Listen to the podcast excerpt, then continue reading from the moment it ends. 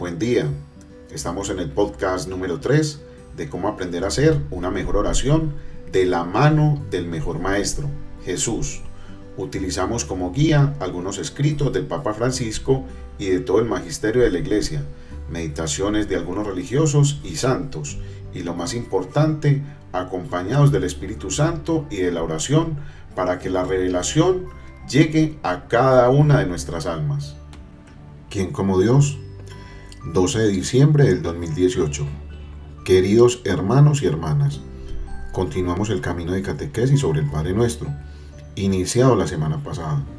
Jesús pone en labios de sus discípulos una oración breve, audaz, compuesta por siete preguntas, un número que en la Biblia no es casual. Indica plenitud. Digo audaz porque si no lo hubiera sugerido Cristo, probablemente ninguno de nosotros es más, ninguno de los teólogos famosos osaría rezar a Dios de esta manera. Jesús de hecho invita a sus discípulos a acercarse a Dios y a dirigirle con confianza algunas peticiones, ante todo relacionadas con Él y después relacionadas con nosotros. No hay preámbulos en el Padre Nuestro. Jesús no enseña fórmulas para congraciarse con Él. Es más, invista a rezarlo haciendo caer las barreras del sometimiento y del miedo. No dice de dirigirse a Dios llamándolo omnipotente ni altísimo. Tú que estás distante de nosotros, yo soy un mísero. No dice así, sino simplemente Padre, con toda la sencillez, como los niños se dirigen a un Padre. Y esta palabra Padre expresa la familiaridad y la confianza filial. La oración del Padre Nuestro hunde sus raíces en la realidad concreta del hombre. Por ejemplo, nos hace pedir el pan, el pan cotidiano, petición no sencilla pero esencial, que dice que la fe no es una cuestión decorativa, separada de la vida, que interviene cuando se han cubierto todas las demás necesidades. Si acaso, la oración comienza con la vida misma. La oración nos enseña Jesús. No inicia en la existencia humana después de que el estómago está lleno. Sobre todo, anida en cualquier parte que haya un hombre, cualquier hombre que tiene hambre, que llora, que lucha, que sufre y se pregunta, ¿por qué? Nuestra primera oración en un cierto sentido, ha sido el bájido que acompañó la primera respiración, en ese llanto de recién nacido que anuncia nuestro destino, ese destino de toda nuestra vida, nuestra continua hambre, nuestra continua sed, nuestra búsqueda de felicidad.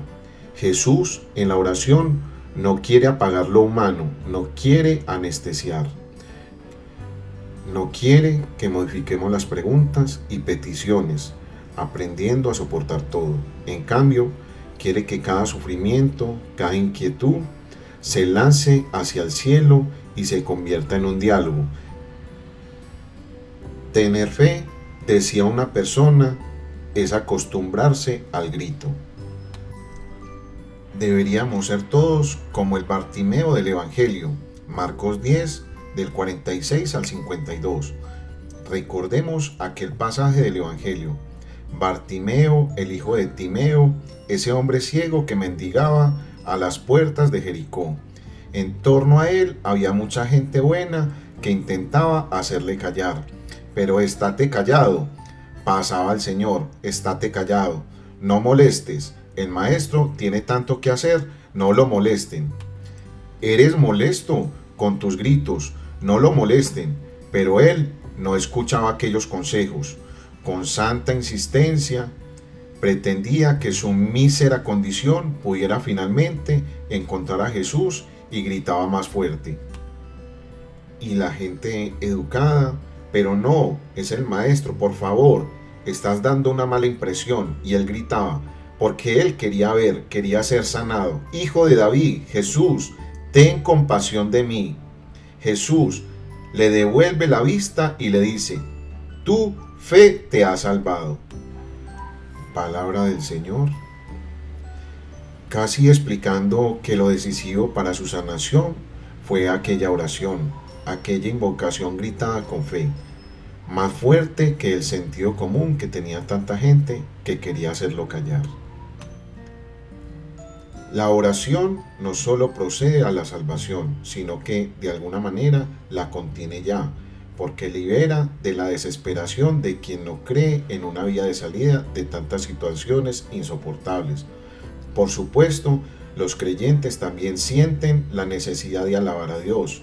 Los evangelios nos devuelven la exclamación de alegría que brota del corazón de Jesús, llena de asombro con gratitud al Padre. Mateo 11 del 25 al 27.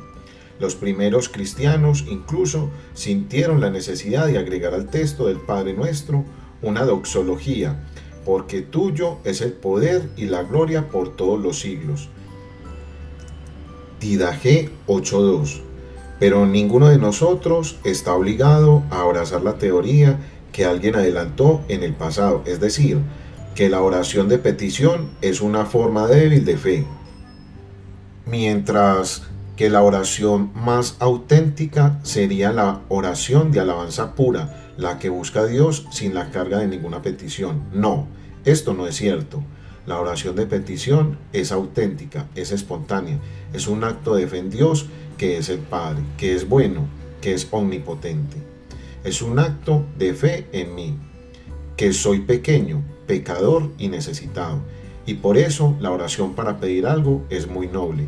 Dios es el Padre que tiene una inmensa compasión en nosotros y quiere que sus hijos le hablen sin miedo, directamente llamándolo Padre, o en las dificultades diciendo, pero Señor, ¿qué me has hecho?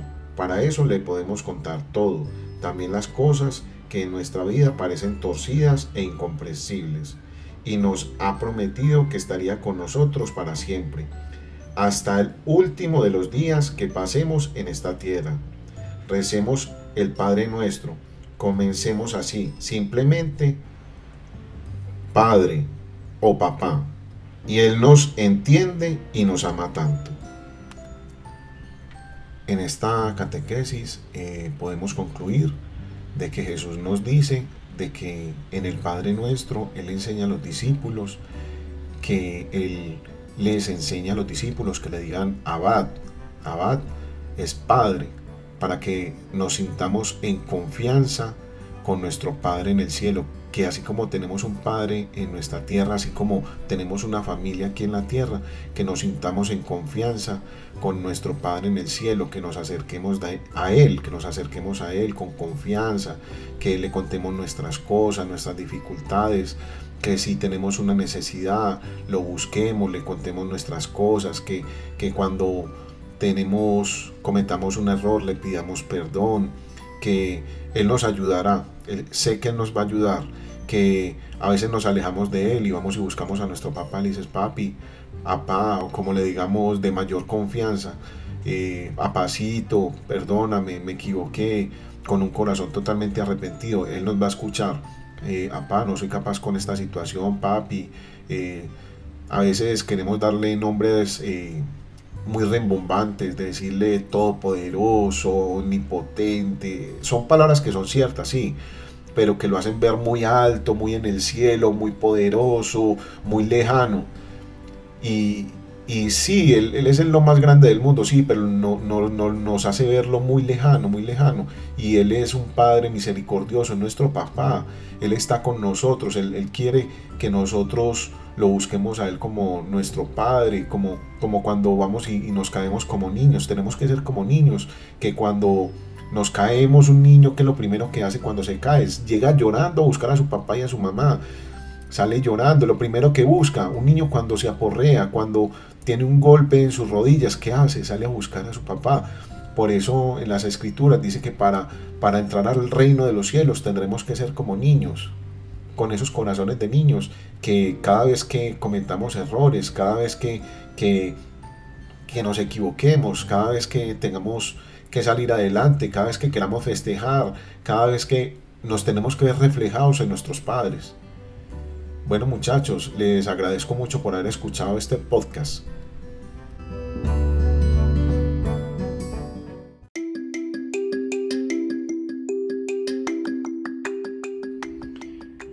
Este fue el podcast de Mauricio Vázquez Hernández, un medio de evangelización digital. Si puedes, compártelo para que llegue a un alma necesitada. Mil gracias por tu atención. Un Dios te pague.